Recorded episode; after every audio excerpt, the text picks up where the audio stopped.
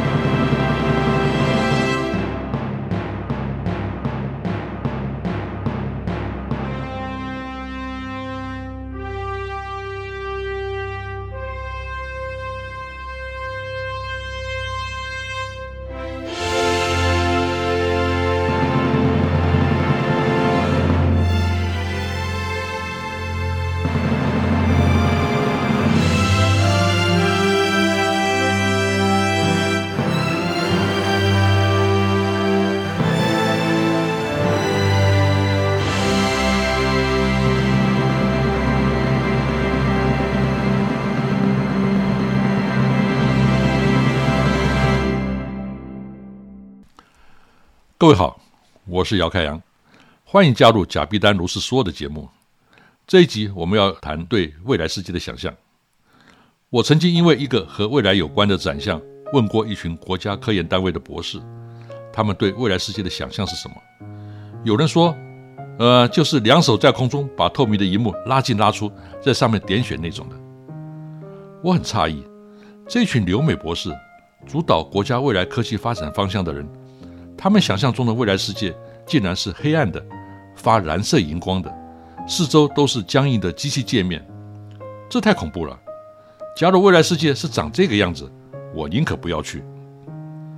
理想的未来世界，难道不应该是自然永续、生态平衡、族群融合、洁净安全的吗？很难想象有人不喜欢阳光明朗、鸟语花香的世界。宁愿成天窝在黑乎乎、不见天日的空间中和机器人为伍，而且以现在的科技，明明在指掌之间就可以操作电脑，为什么一定要高举两倍在空中挥来挥去？明明有可以看得很清楚的一幕，为什么一定要穿透看到后面，让眼睛脱汤？这样一天下来，恐怕得去找复健医师和眼科医生了。其实这些都是使好莱坞科幻电影的牙慧。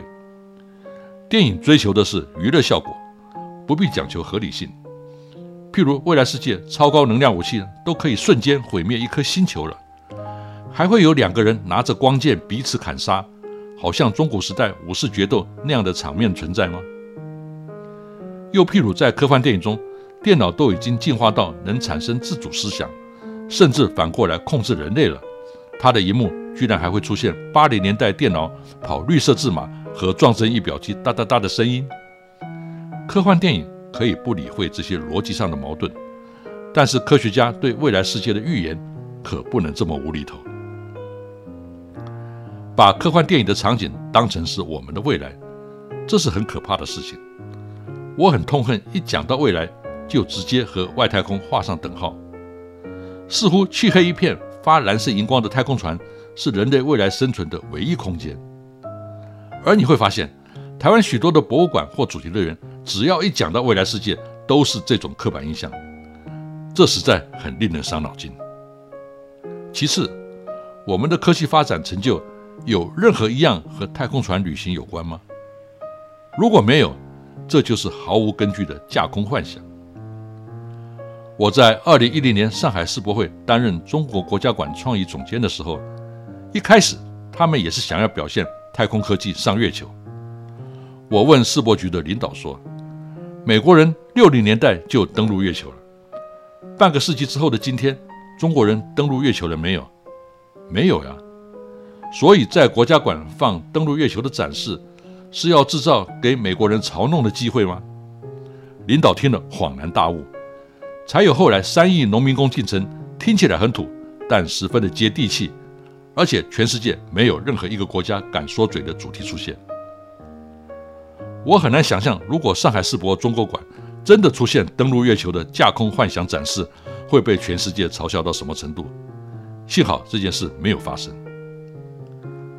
中国好歹现在正朝向登陆月球的太空科技迈进，并且已经有了具体的成果。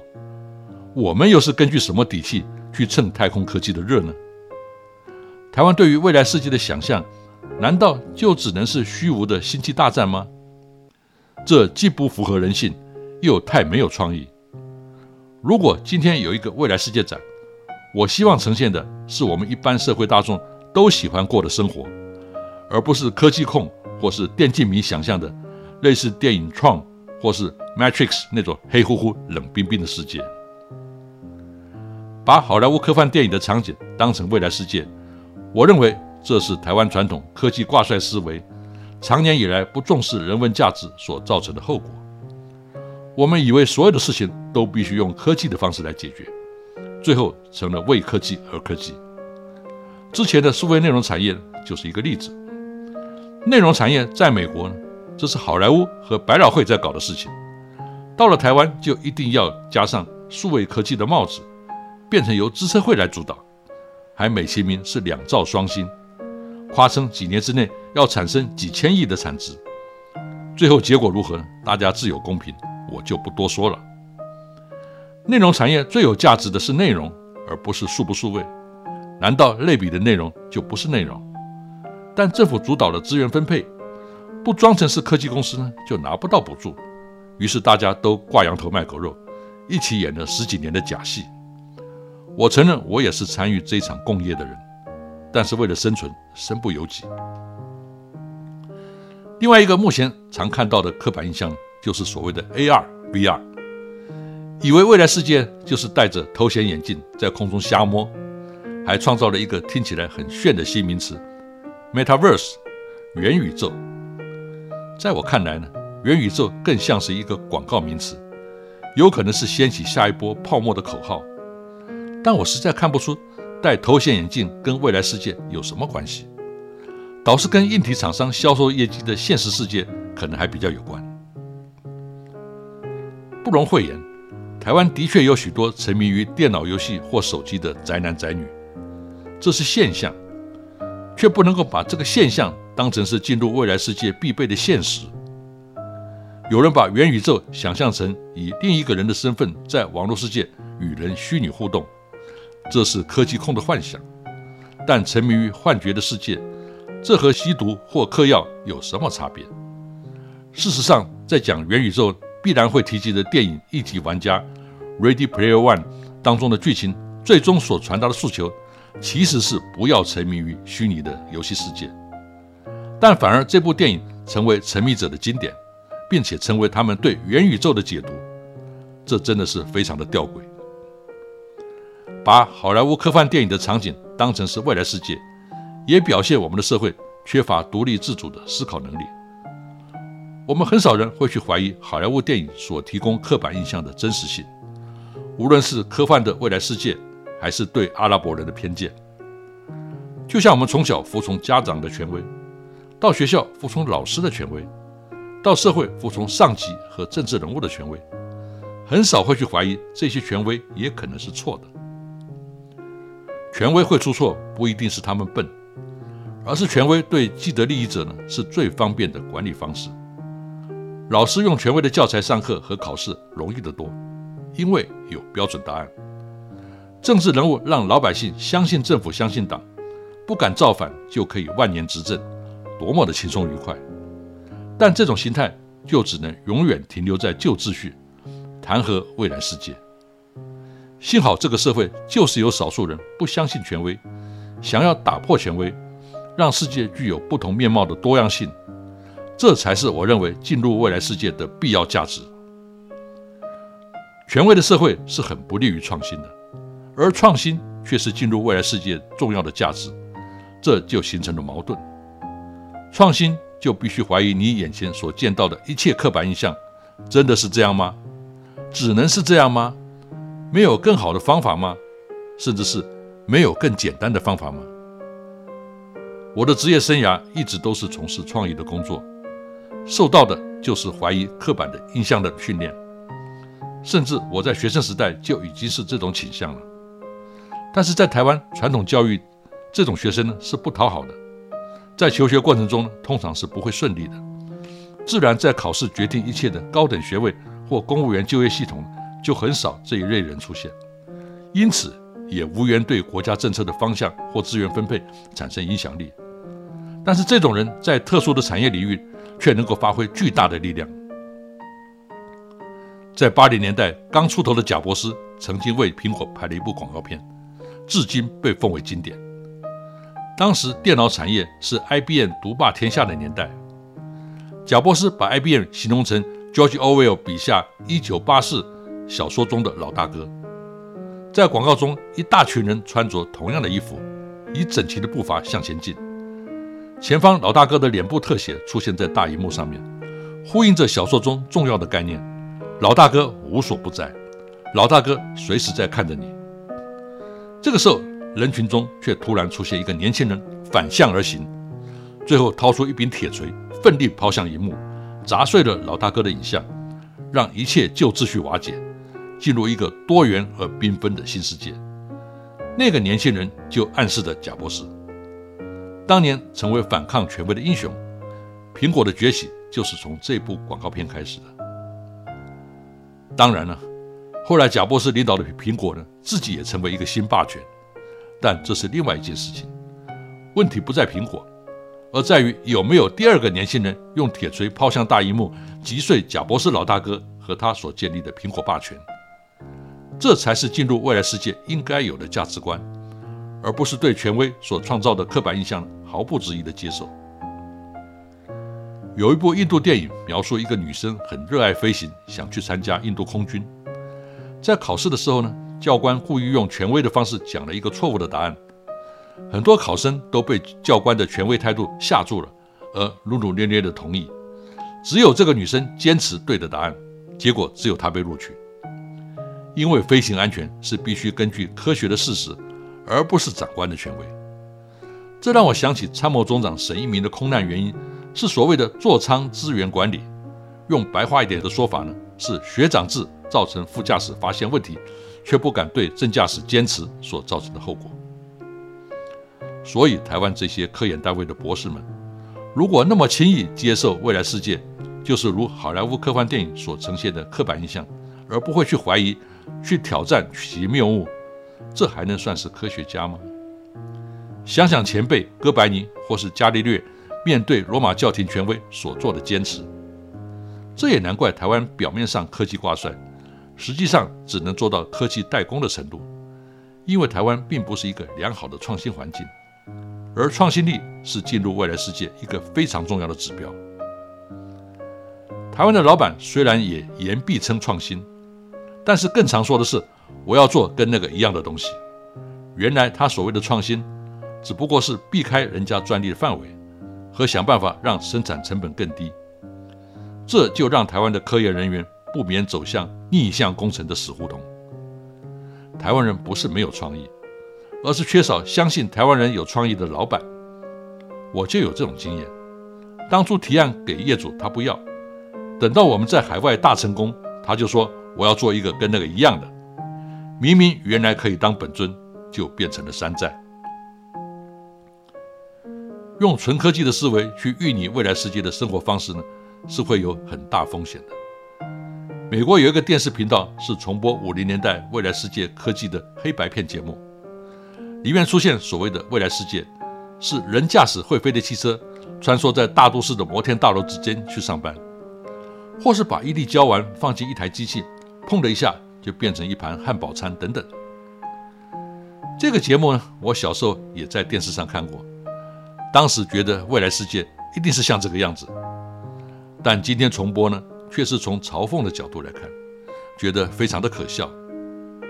事隔半个世纪，我们仍然驾驶在地面上跑的汽车去上班，而不是在空中飞来飞去。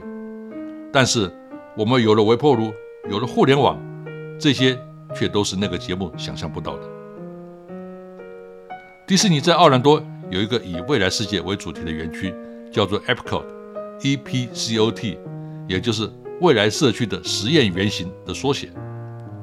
园区里面有一个旋转剧场，观众席是一个中央转台，依时间序在几个造景中旋转，不同的造景表现美国人从古代到现代的家庭生活方式，当然也包含了所谓的未来世界。这个馆在一九八二年开幕，到今天正好四十年。当初对于未来世界的预想呢，在今天看起来呢，也是非常的可笑。但迪士尼毕竟是迪士尼，他们用创意来解决这个问题，改采反讽的方式来呈现。譬如当年预拟未来的生活呢，一切都是采用声控。但由于每个人的发音方式不同，机器难以辨别，于是出现了许多笑话。譬如想要启动微波炉，却让瓦斯炉打开，差一点酿成火灾等等。换做台湾工程师思维的人，一定会说：随着语音辨识科技的进步，这些问题都是能够被解决的。但这就是纯粹科技挂帅的思维。在迪士尼的未来世界，你会反思。微波炉能够简单的用手就启动，为什么一定要用声控？科技可以帮人类做很多事情，但除非你是肢体残障，否则用声控启动微波炉就是多此一举。奥兰多是一个有许多主题乐园群聚的城市。迪士尼在一九七一年建设了第一条单轨电车系统，连接各个主题乐园，因为其中一个是未来世界。